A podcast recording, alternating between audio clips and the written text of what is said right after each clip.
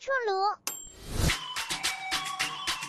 异次元就是奇异的不同世界。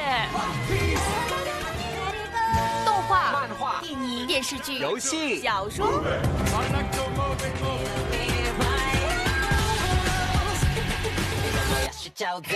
刘邦带你冲破次元壁，与你一起探索关于异次元的那些事儿。去看看这世界。当灵魂被躯体捆锁，自传小说《失语者》。今天小炉子要给你介绍一位特殊的朋友，他的声音好像小炉子一样，是通过电脑 AI 发出来的。不过他是一个活生生的人，曾失去语言能力，经过各种艰难的历程之后，他才重新拥有了说话的能力。Imagine being unable to say, I am hungry, I am in pain, thank you, or I love you. Being trapped inside your body, a body that doesn't respond to commands. Surrounded by people, yet utterly alone. Wishing you could reach out, To connect, to comfort, to participate. For 13 long years, that was my reality. Hello，欢迎做客微波异次元，我是带你冲破次元壁的刘芳。那刘芳呢，最近常常觉得长大就越是有更多的担心和害怕，好像心中呢住着一个处处担惊受怕的小孩儿。当面对压力加大的时候，这个小孩呢就会占据内心，理智也被惧怕和悲伤的情绪占据了，然后就缩在角落里，不愿意出来。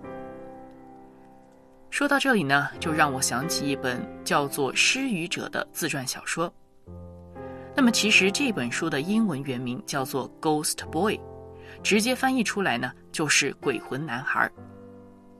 在这本书中，我们可以看到，原来自己的身体也会成为无法逃脱的枷锁，被困在自己的身体里，就好像一个鬼魂一样，可以看到周围发生的一切，却无能为力。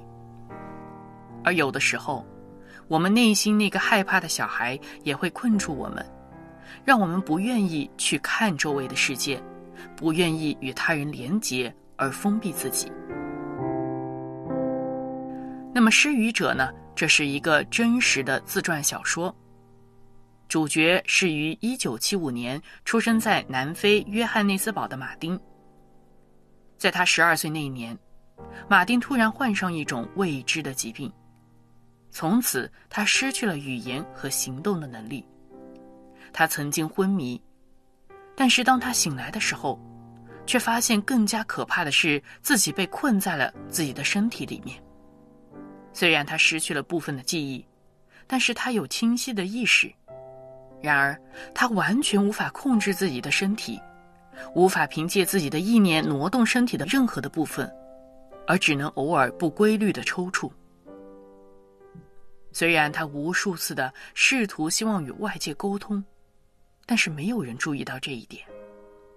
没有人知道这个看似僵化的躯壳里竟然藏着一个鲜活的灵魂。马丁有十四年的白天都在疗养院度过，而其中在一个乡下疗养院时，马丁还遭遇到虐待。然而他无法反抗，也无法告诉其他人。这让他留下了惨痛的阴影。他每一次醒来，都希望自己真的是那浮在半空中的鬼魂，这样的话，他就可以逃离自己的身体，逃出捆绑他的这副枷锁。马丁被困在自己的世界里，只能靠着幻想、聆听来观察这个世界。直到马丁二十六岁那一年，终于有一位温柔善良的按摩师。发觉马丁的眼神似乎透露着他明白这位人所说的话，于是这位按摩师建议他的家人去给一些科研机构做脑部扫描。就在家人、朋友和语言中心研究人员不放弃的帮助下，马丁终于被证明是一个意识清醒并且智力正常的活人。渐渐的。通过一系列的训练，马丁终于可以掌握颈部和右手的肌肉，并且经过各样的艰辛，终于通过电脑开始学习与人沟通。后来，马丁也显示出自己在 IT 方面的才能，开始进行工作，并且在他三十三岁的二零零八年遇到了生命中的挚爱乔安娜，也在二零零九年他们结婚。从一零年开始，马丁也创立了自己的事业。概括性的来描述这样的人生故事，堪称传奇。但是在仔细阅读的时候，就会发现，其中重要的不是他如何获得所谓的成功，而是描绘生命中最真实的挣扎与破碎，以及生命当中往往最容易被忽视的那些珍贵。I started to feel whole again, a man worthy of love. I began to reshape my destiny. I spoke up a little more at work. I asserted my need for independence to the people around me. Being given a means of communication changed everything. I used the power of words and will to challenge the preconceptions of those around me and those I had of myself. 谢谢你灿烂笑容，照亮我的天空。谢谢你分享心情，把我放在你心中。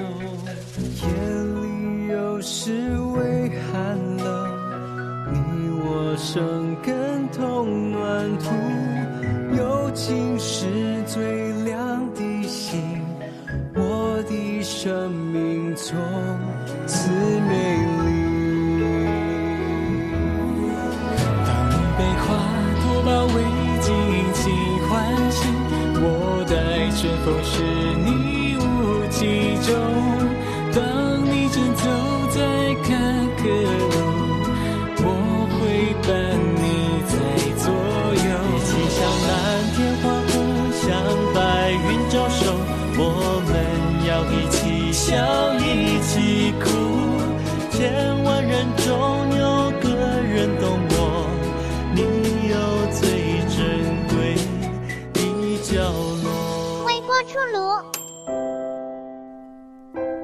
马丁曾被迫困在自己的身体当中十四年之久，无论对他自己还是对周围所发生的一切都无能为力。但最终一个契机之下，有人发现了他有意识的迹象，于是终于渐渐走出了枷锁，从那一个被自己身躯捆绑的鬼魂男孩，重新返回到这个世界当中。但是马丁回到世界以后的路程也是极其漫长的。他刚开始，只是可以微微的移动颈部的肌肉，其力量极其的微弱，因此需要超乎想象的锻炼。到后来，奇迹般的马丁竟然可以用部分的上身肌肉，有一只手臂可以相对灵活的操作一些电子设备。而另外一方面，他要是想与人建立关系，就需要沟通，而语言又是一个极大的难题。后来，在母亲的陪伴和帮助下，也在科研语言中心的配合下，马丁终于可以使用电脑发声系统发出自己的声音。后来，马丁展现出了 IT 方面的才能，于是慢慢发展之下，在语言中心有了自己的工作。而最奇妙的是，在他三十三岁的时候收获了爱情，而他的妻子是一位美丽而四肢健全的女子。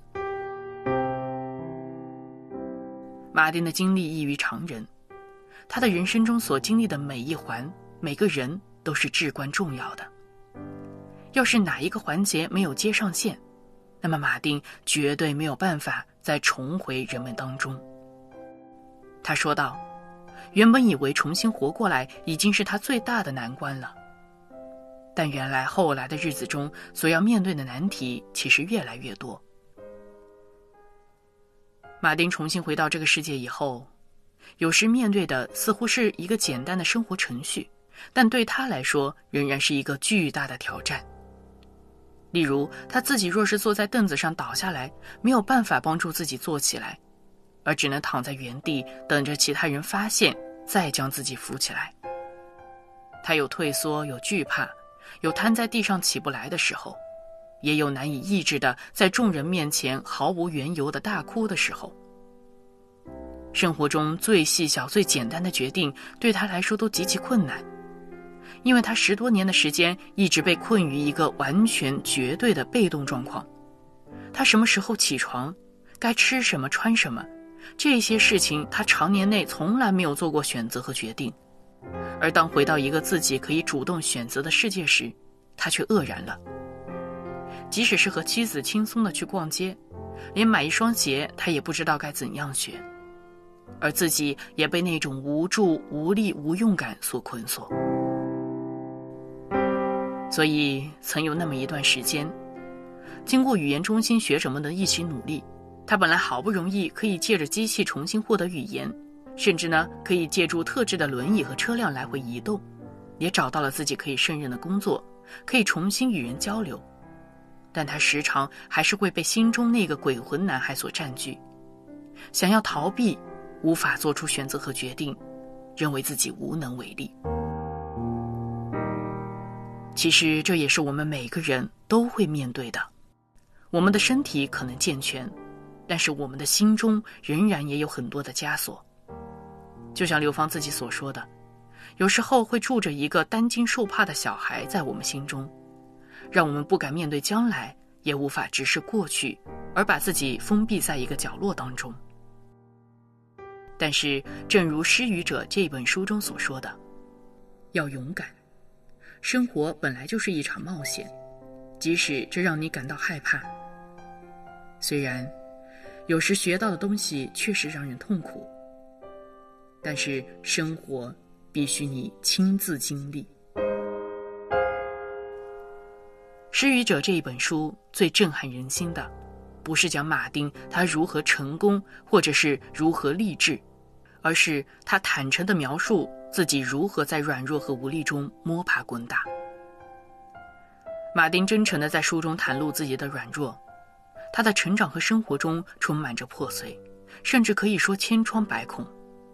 不仅被人放弃，他也曾放弃自己。这不只是一个身残志坚的励志故事，而更是一个关乎于勇气。宽恕与爱的生命篇章。马丁的生命是一场爱的接力，有上帝安慰的陪伴，有家人朋友扶持的爱，也有他自己对生活的渴望和热爱。马丁为他的生活一切感恩，这对爱的坚定才成就了生命的奇迹。他说：“接受你的现在，不要哀悼过去。”正如《圣经·约伯记》中的一句经文说：“你别忘记你的苦楚，就是想起也如流过去的水一样。你在世的日子要比正午更明，虽有黑暗，仍像早晨。你因有指望，就必稳固；你必四围巡查，坦然安息。黑夜虽漫长